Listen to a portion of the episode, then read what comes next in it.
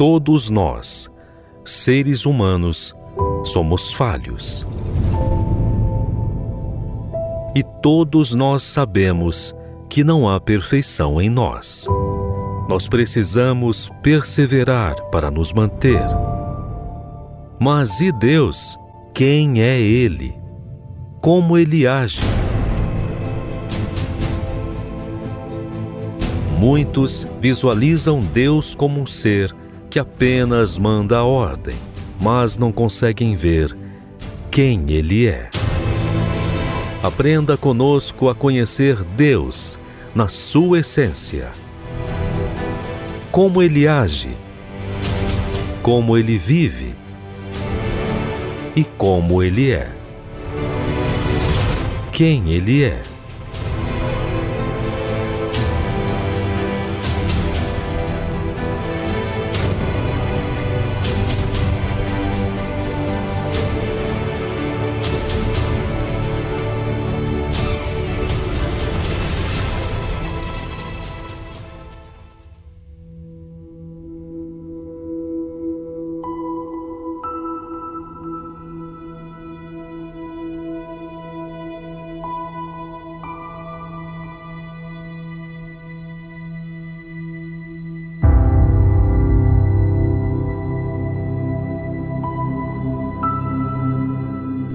Todos nós sabemos que houve dilúvio, mas o que muitos não sabem é que depois que Deus fechou Noé e os animais dentro da arca, Deus entrou em um estágio de dor.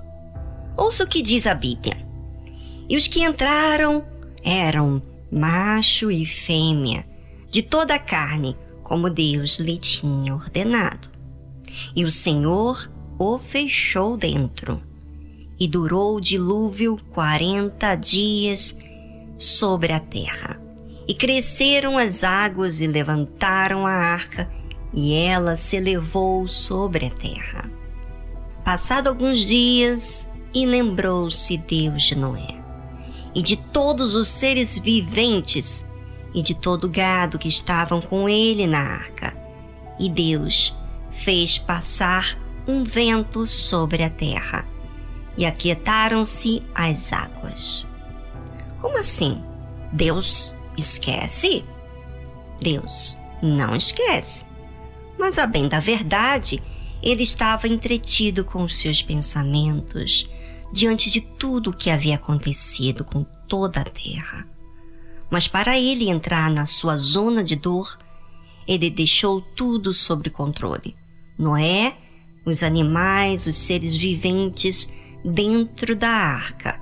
E só depois que ele ficou entretido com a sua dor é que realmente ele se lembrou deles.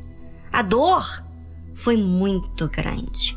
O Deus Criador dos céus e da terra fez toda a criação pensando no melhor para nós.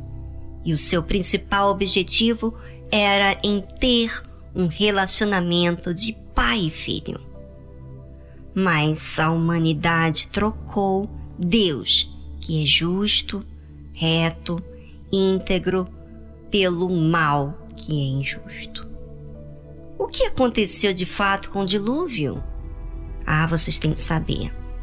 É, e a Bíblia diz em detalhes sobre isso. No ano 600 da vida de Noé, no mês segundo, aos 17 dias do mês, naquele mesmo dia, se romperam todas as fontes do grande abismo, e as janelas dos céus se abriram, e houve chuva sobre a terra quarenta dias e quarenta noites. De fato, se romperam todas as fontes do grande abismo. O que é isso? Fontes do abismo? Se você lembrar do início, lá no início, antes da criação, como estava a terra, lembra aquele problema? Você vai entender. E a terra era sem forma e vazia, e havia trevas sobre a face do abismo, e o Espírito de Deus se movia sobre a face das águas. No início, depois que o diabo foi expulso dos céus, o diabo veio para a terra como trevas e veio destruindo tudo que Deus havia criado com perfeição. E lá estava o problema. O diabo destruiu a terra, fazendo a terra perder a sua forma, como também removeu tudo que Deus tinha colocado na terra, ou seja, esvaziou a terra.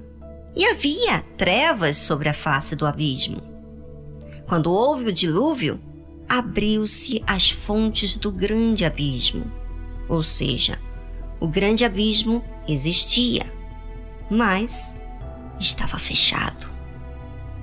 Agora, com todo o pecado que a humanidade aceitou, o abismo abriu-se quando veio o dilúvio sobre a terra e só fechou depois que Deus se lembrou. É, gente, a coisa é muito grave, muito sério. Não há como ficar indiferente. Existe o grande abismo e esse abismo agora está fechado, mas ele é existente e é dito também lá no Apocalipse sobre ele. Só que bem diferente, porque Deus, se você ouvir esse Quem é Deus na próxima semana, você vai saber por quê. Mas o grande abismo agora está diferente. E abriu o poço do abismo e subiu fumaça do poço, como fumaça de uma grande fornalha. E com a fumaça do poço escureceu-se o sol e o ar. Lá em Apocalipse capítulo 9, versículo 2. A salvação é muito sério. Se você ainda não levou a sua alma a sério, por causa que você curte esse mundo, você está perdendo a grande chance de ser salvo dentro da arca.